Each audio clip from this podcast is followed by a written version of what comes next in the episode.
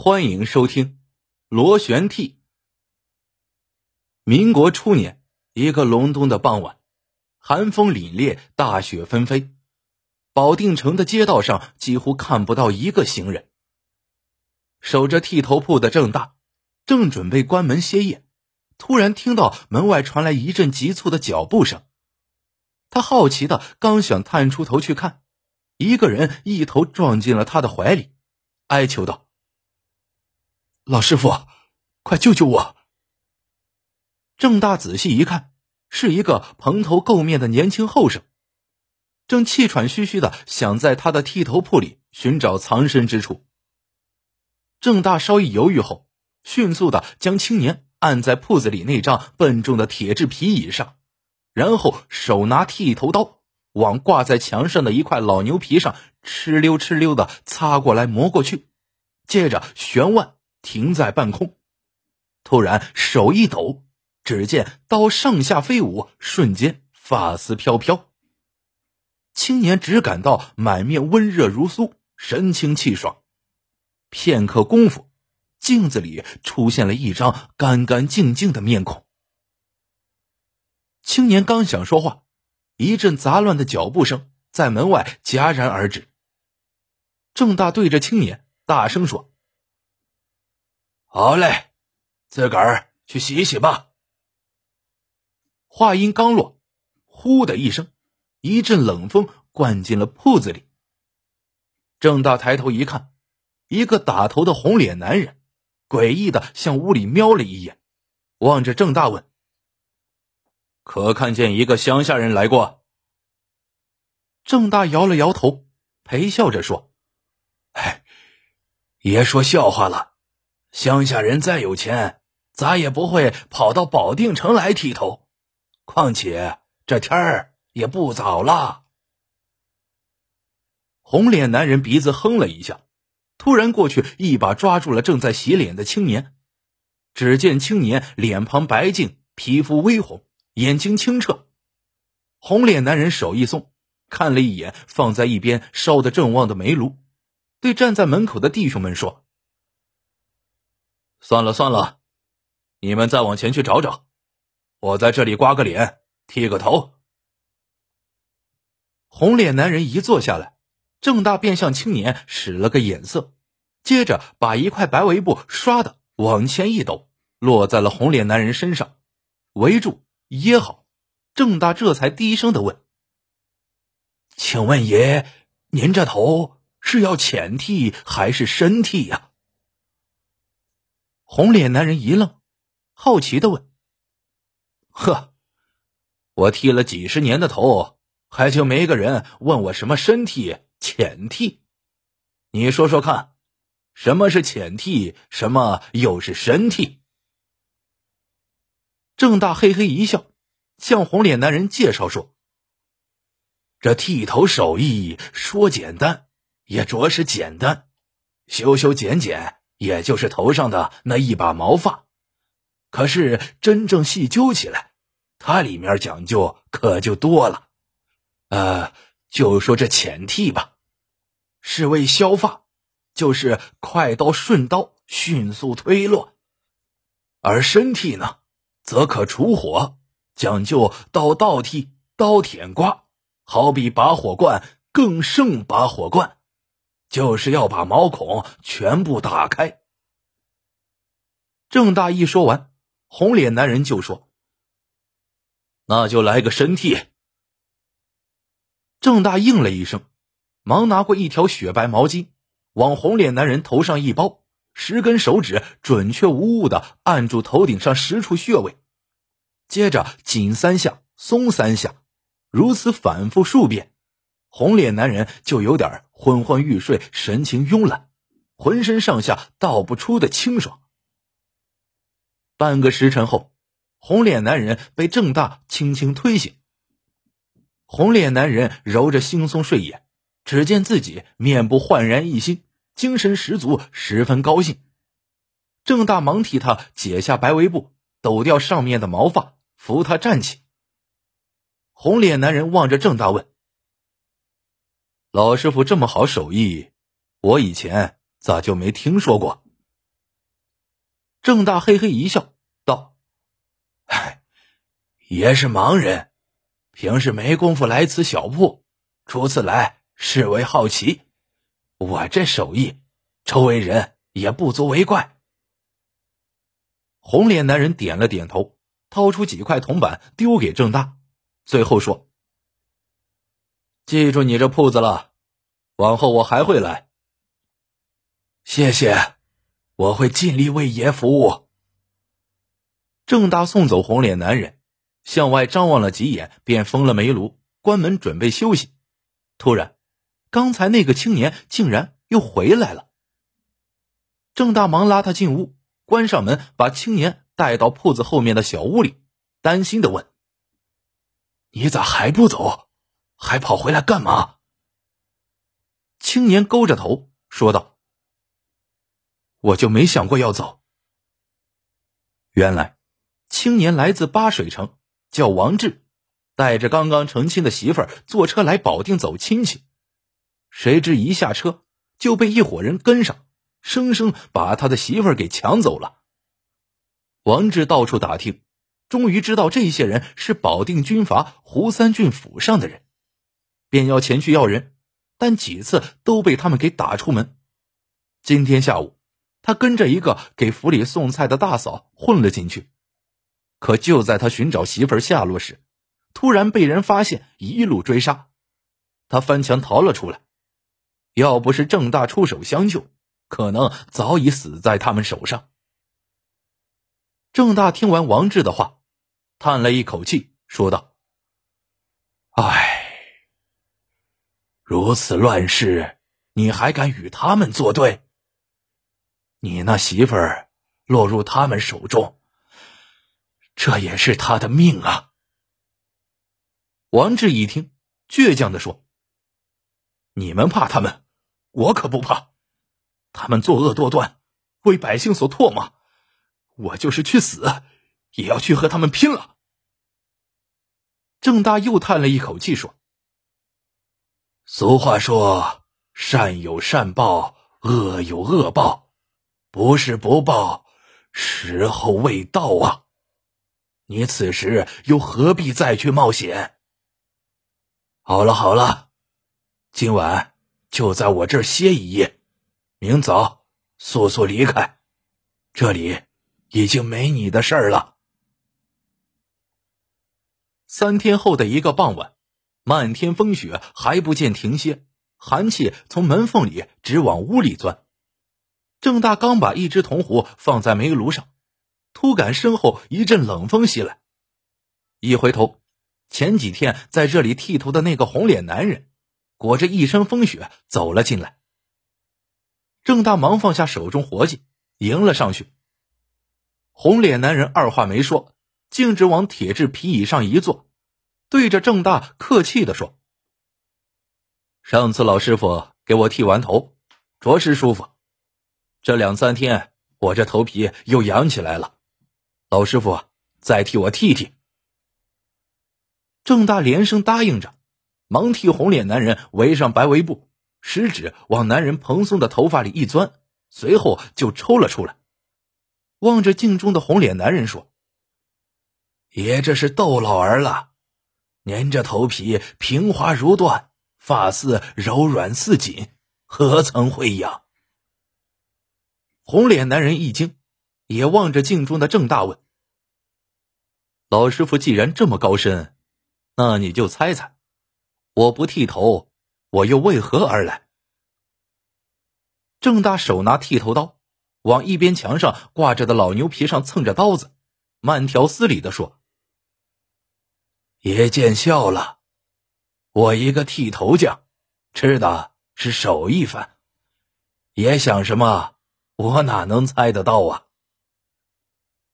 红脸男人显然有些失望，身子往铁质皮椅上一躺，说道：“原来这样，我还以为真遇到世外高人了。”说着，红脸男人突然回过头，看着郑大问：“我问你，有种毛发坚硬、头屑多、头皮奇痒难耐的头，你可会剃？”郑大说道：“那可是扛刀子的硬茬头，发质坚硬如针。”红脸男人忙点头说：“对对对，就是这样。扛刀子的硬茬头，什么意思？”郑大放下剃头刀，介绍说：“这扛刀子的硬茬头是最难剃的六种头之一，其他五种难剃的头有下不得刀子的勾背头、崩刀子的紧滑头、划刀子的软毛头、吃刀子的松皮头，以及受伤生疮的凹凸头。碰到这六种难剃的头，一是靠腕功，二是靠手指的八功。”三是四面运刀功，四是应急特殊功。末了，郑大说：“替扛刀子的硬茬头，关键就是要用好腕功。这样的头年龄越大，发质啊就越发坚硬，头皮是奇痒不堪，夜不能眠。当然，这样的头也只有见了。”才敢按头而剃了。听郑大这么一说，红脸男人突然站了起来，对郑大说：“好了，天不早了，我改日来剃头。”说着，红脸男人起身推开门走了。这一夜风雪大作，第二天天刚刚放亮，郑大就打开了铺子的门。听到行色匆匆的路人正在议论，保定河边一大清早发现有具溺水而亡的尸体。郑大心头一愣，忙锁上铺子的门，冒着风雪撒腿就往保定河边赶。果不其然，死者不是别人，正是王志的媳妇儿。王志的媳妇儿浑身是伤，眼睛睁着，一看就不是溺水而死，是有人先将他杀死后。再丢入保定河里的。郑大倒吸一口凉气，见四周没有可疑之人，拉起嚎哭不止的王志，叫来几个帮手，买了一口薄棺，草草的收尸上岸，就地埋葬。回到剃头铺，已经是中午时分，郑大再也没有心思去打理生意。他望着漫天飞舞的风雪，久久凝视，自言自语道：“难道？”时候还没到吗？半个月风雪之后，终于雪霁天晴了。又是一个傍晚时分，郑大的剃头铺里冷冷清清，可郑大却固执的守着铺子。他期待自己还能等来今天的最后一个顾客。就在这时，郑大听到一阵熟悉的脚步声，正向这边过来。郑大深深的吸了一口气。只听门外有人粗声粗气的问了一句：“老师傅晚上还剃头吗？”郑大一回头，一个五大三粗的男人像一块门板一样堵在了门口。郑大忙弯腰作揖迎了上去，说道：“开门守店，哪有不做上门生意之理？”说着，郑大把五大三粗的男人引到了铁质皮椅上坐好。一抖雪白的围布披在了男人身上。郑大拿过一条毛巾，包住男人的头，食指往男人的发丝里一钻，他就心知肚明。郑大又吸了一口气，十根指线就开始在男人的头皮上抚摸起来。男人格外舒服惬意，浑身像浸泡在温泉里，根根骨头都松散了，整个人飘飘然的，可意识清醒。随后，郑大磨好了剃头刀，揭开男人头上的毛巾，突然说道：“世事真是难料啊！谁曾想到，十年前街上的一个小混混，如今竟然当上了保定城里一个大军阀头子。”男人一惊，可是身子却不能动弹，只好望着镜中的郑大说：“你认识我？”郑大也不看男人，用手试着刀口，说道：“认识，你不就是胡三吗？当了军阀，后面加了一个俊字，可我还是认识你。”我跟你走了十年，你最先是在齐州城当小混混，坏事干尽，无恶不作。后来遇上了奉军的一个长官，摇身一变也成了个军人，便去了东北。你去过沈阳，也到过长春，你还去了哈尔滨。我就一路跟着你。去年，你来到了保定，我也跟着来到保定了。胡三俊吃惊的瞪大眼睛，但还是不认识郑大。此时，他四肢无力的抬起，有些无奈的瘫坐在铁质皮椅上，盯着郑大，害怕的问道：“你到底是谁？为什么对我这么了解？”郑大往胡三俊面前一站，看着胡三俊问：“你可记得十年前的一个雪夜，一个叫小思的姑娘？”胡三俊的脸一下子白了。十年前，还是小混混胡三的他，对住在齐州城南门口的姑娘小思早已垂涎三尺，多次前去骚扰都没有得逞。终于，在一个风雪之夜，正在大街上闲逛的胡三俊，突然看见去剃头铺给父亲送晚饭的小厮，正一个人走在路上。胡三俊暗暗窃喜，几步上前就抓住了小四，封住嘴巴，拖到了一个无人的小巷子。小四拼命反抗，怎奈不是胡三俊的对手。胡三俊把他打昏后，就残忍的将小四强暴后杀害了。三天后，郑大发现女儿被害，在女儿的手掌里紧紧握着一块玉佩，这块玉佩大家都认识，就是小混混胡三俊挂在脖子上的玉佩。郑大接着说道：“女儿死后，老伴没过多久，也跟着去了。我想替女儿报仇。”可你哪会把我这个老头放在眼里？后来，你一路发达了，你更不曾想到那个小四的父亲还会找你报仇。还是俗话说得好，这叫山不转水转。你想怎么样？你可不要乱来，这是保定城，到处都是我的人。胡三俊满脸恐惧，威胁郑大说：“郑大没吭声，淡淡一笑，说道：‘我是个手艺人，我就替你剃个头吧。’说着，郑大就冲屋里吆喝了一声：‘端水。’这时，只见一个青年从里面走出来，端出一盆热水。胡三俊抬头一看。这不是三番五次跑到自己府上跟他要媳妇儿的王志吗？胡三俊吓得浑身直冒冷汗，话都说不出来。郑大又缓缓说道：“你这个头，十年前我就给你剃过，是个硬茬头，发质坚硬。现在人到中年了，更是奇痒难耐。保定城里。”已经没人会剃了。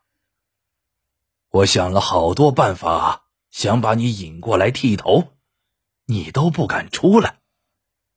还是认识王志后，知道他媳妇儿被你抢去了，便和他商量着，把你身边最信任的人引过来，说不定你就会来了。王志在一边也说：“我把你副官引过来后。”老师傅就叫我走，可我不走，我想见识见识老师傅的手艺。郑大嘿嘿一笑，走到胡三俊身后，对着他耳朵又说：“剃头有个规矩，叫做僧前道后，官左民右。也就是说，给和尚剃头，第一刀是从前面开始的；给道士剃头。”则从后面开始。你在我眼里，既不算是官，也不算是民。左替不行，右替也不行。要不，我就从你顶上开始，给你来个螺旋替。郑大说着，只见锃亮的剃头刀在他手中上下飞舞。片刻功夫，郑大气定神闲的收起剃头刀，对着胡三俊的眼睛看了一眼，然后将剃头刀扔在地上，狂笑一声，和王志一起走了。第二天，保定城内各路人马都在寻找失踪了一天一夜的大军阀胡三俊，但都不见其踪影。临近傍晚，他的副官突然想起什么，带着一路人马赶到了正大剃头铺。只见大门已锁，副官让人砸开大门，胡三俊果然端坐在铁质皮椅上。副官小心翼翼的上前叫了一声，胡三俊没有吭声。细细端详，只见胡三俊新剃的头非常奇特，头上四周毛发不见。只有顶上有一小撮毛，远远看去就像一个苹果，那撮毛就是苹果的蒂。副官小心的提着那撮毛，胡三俊的整张头皮就像被削好的苹果皮一样，旋转着被提了起来。副官惊恐的大叫一声，他那张红脸早已吓得惨白惨白。好了，故事到这里就结束了。喜欢的小伙伴记得一键三连，感谢大家的支持。晚安，做个好梦。